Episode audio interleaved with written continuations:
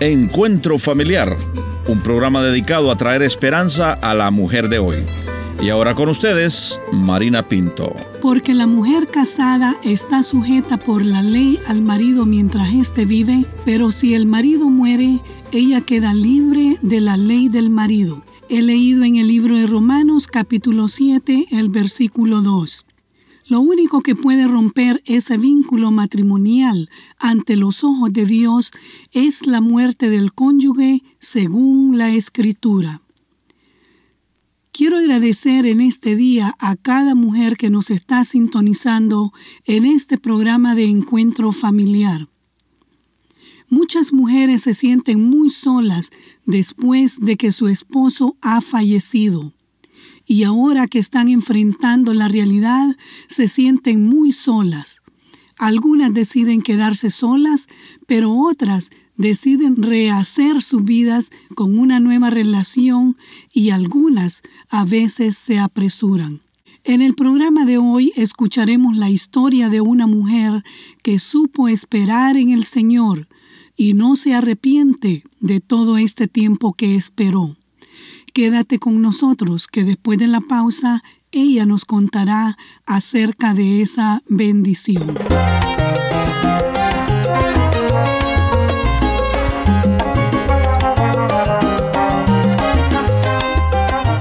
Gracias por continuar con nosotros.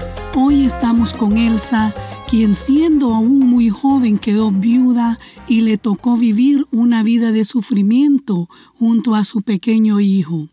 Elsa, cuéntenos un poco acerca de su familia y de su vida. Tengo tres hijos, dos hembras y un varón. Cuando el varón tenía siete años, el esposo que era anterior se mató un accidente. Yo quedé sola, madre, soltera, pasé mucho trabajo, boté mucha, boté mucha lágrima, sufrí mucho, nunca había podido ir a trabajar y tuve que salir a trabajar.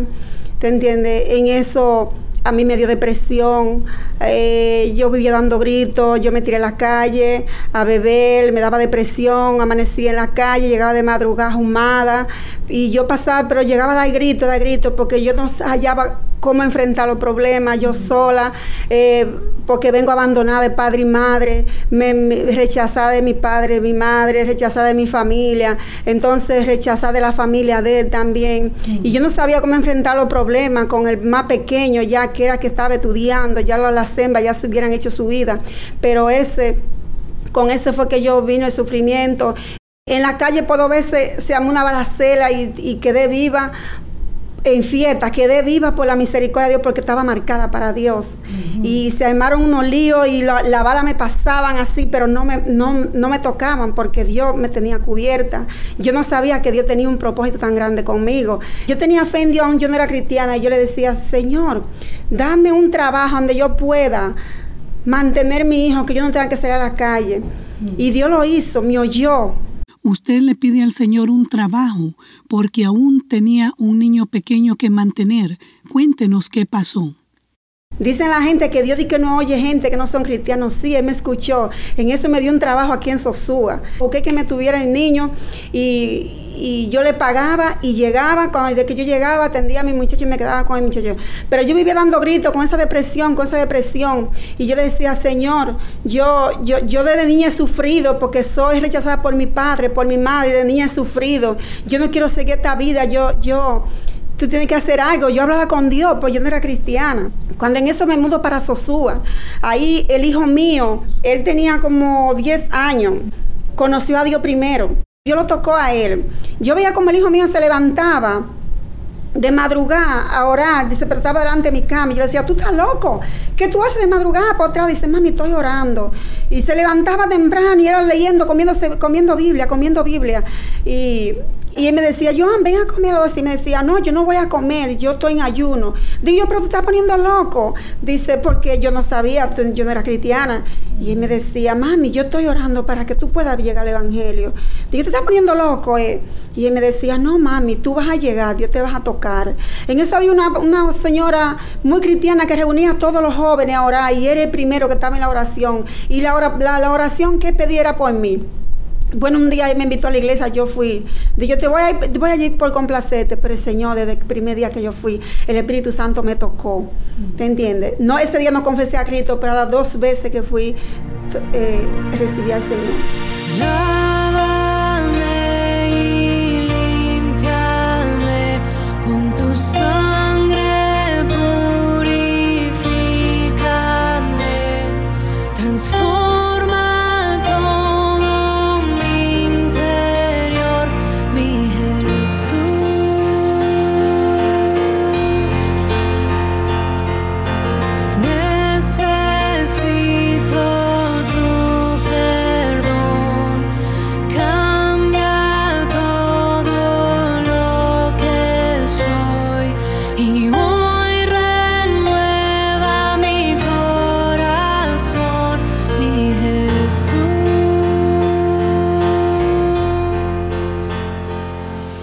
Escuchando a Elsa todo el sufrimiento que pasó como una mujer viuda y ella comenzó a orar al Señor por un esposo.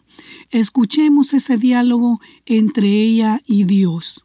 Bueno, un día para una Navidad, ya faltaban dos días para el año nuevo, y llorando, el Señor me iba a hablar, ahora por tu esposo, porque te tengo un esposo pastor, mm. van a ser pastores, van a ser pastores, ora por, ora por tu esposa. Y yo le decía, ¿qué? Yo voy a orar por esposo, yo no quiero esposo, yo quiero quedarme sola, tanto que yo he sufrido, mm. que yo, yo no quiero hombre, yo quiero quedarme sola sirviéndote. Mm. Pero él me decía, no, ora porque te voy a bendecir con tu esposo. Y yo seguía llorando, y yo, sí, está bien, yo espero en ti al tiempo tuyo, Señor. Pero sí te pido, dame un hombre que te ame más que a mí, porque yo, yo ya yo sufrido demasiado y no quiero seguir sufriendo tanto. Yo quiero un hombre que te ame más a ti que a mí y que me valore como mujer, porque nunca he tenido un hombre que me valore, ni familia ni nadie que me han valorado. Mm. Y, y, yo ahí orando, orando y esperando en Dios. Cuando él me da esta palabra, me manda a trancar, lo hizo, me, tranqué por siete días. Después le digo, ya Señor, terminé, que ahora qué, qué hago? Dice, sigue orando, sigue buscando, sigue trancado y llorando. Me, metió tanto en oración y ayuno y silicio que le dije, Señor, pero ¿hasta cuándo es que voy a tener esta situación? ¿A dónde y cómo es que usted conoce a su nuevo esposo? En eso, cuando trabajando en una misión para los campos, ahí fue que yo lo conocí en esa mm. misión. Pero nunca yo pensaba que Dios lo tenía para mi esposo, ni nunca yo pensaba yo sea la esposa de él. Entonces un día nos topamos en una actividad saliendo del bater con su hija iba y cuando estaban saliendo, íbamos saliendo y yo veo que se me acerca muy cariñoso con su hija y me tira el brazo por ahí y me dice, esa tú ibas a estar en la casa mañana, digo, sí, voy a estar en la casa, digo, ¿qué tú quieres? Dice, yo quiero hablar algo contigo. Digo yo, pues está bien, ve a las cinco y pico que mi hijo ya llegó de trabajo porque yo no acepto hombre en mi casa, ¿te entiendes? Y lo que tú vas a hablar lo vas a hablar delante de mi hijo. Entonces, él llegó a las, dice, no hay problema conmigo. Llegó a las cinco y pico, ya mi hijo había llegado y senté a mi hijo. Digo, ¿qué tú quieres?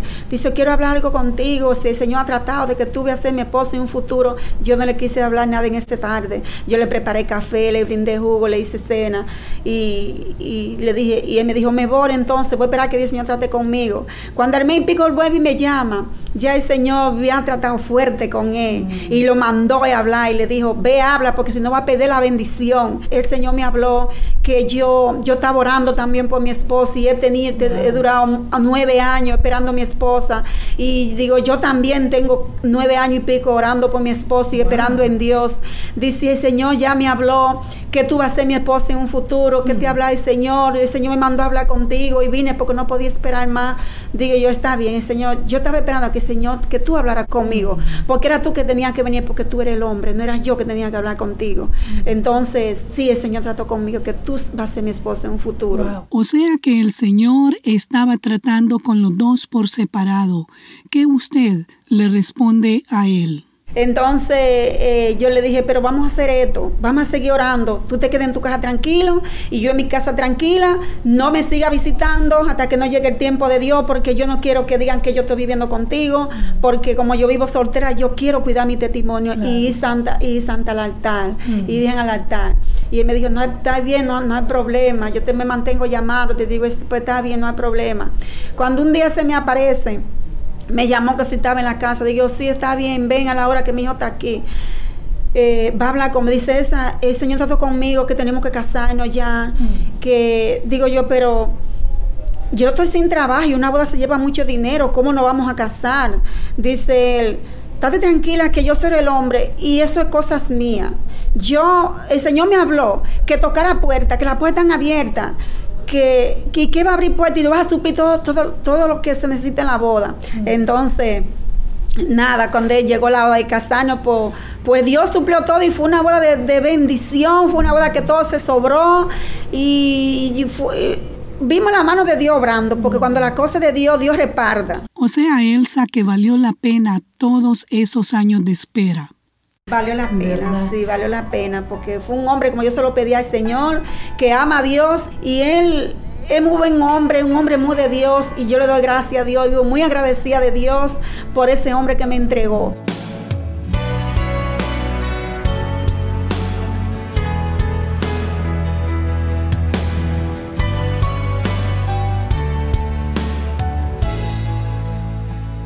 Elsa, quiero agradecerle una vez más por compartir con nosotros acerca de la fidelidad de Dios. Antes de despedirnos, yo quisiera que usted nos diga qué fue lo que le ayudó a mantener esa confianza para poder esperar con paciencia. Lo único que a mí me ayudó fue la fe en Dios. Dios me hablaba y Él mismo me consolaba. Yo, yo lloraba mucho, yo botaba muchas lágrimas de noche. Pero yo le doy gracias a Dios que oro no es que no pasamos procesos, pasamos procesos, pero Dios está con nosotros. Dios nos da la fuerza Dios, y Dios nos sostiene. Porque cuando confiamos en Dios y ponemos nuestra confianza en Dios, nosotros podemos ver la mano de Dios. Cuando esperamos en Dios, aún no, no le sol feliz, no le digo que no tenemos problemitas porque no hay hogar, no hay hogar sin problema. Tenemos problemitas a veces, pero no pedimos perdón y tratamos de resolver las cosas y al momento estamos bien, ¿te entiendes? Y nunca estamos guapos, siempre estamos contentos, siempre estamos en los momentos difíciles, estamos esperando en Dios y vemos con la mano de Dios como Dios nos suple, como Dios a veces que si nos atrasamos con la casa, Dios no, no nos deja que den vergüenza, como porque esa fe, nos tenemos una fe muy grande, tanto Él como Dios, en Dios.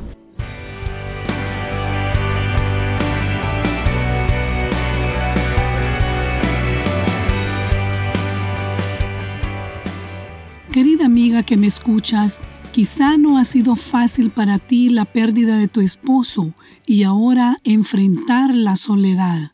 Hemos escuchado a Elsa que también para ella fue muy difícil y derramó muchas lágrimas, pero el Señor es misericordioso.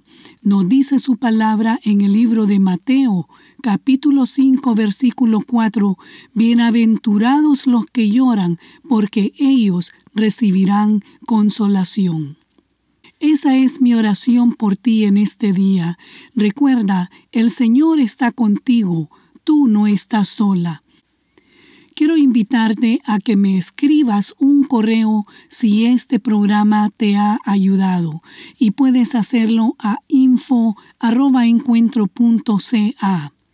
Antes de despedirme, quiero recordarte que solo en Cristo hay esperanza y te espero en nuestro próximo encuentro familiar.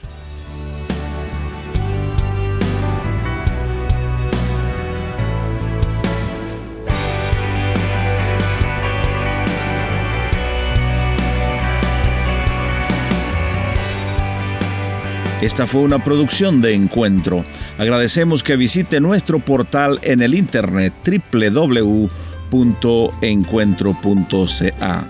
Si quiere hacer algún comentario sobre este programa o escribir al programa Encuentro Familiar, le voy a agradecer que vaya al internet y ahí va a encontrar todos nuestros datos www.encuentro.ca.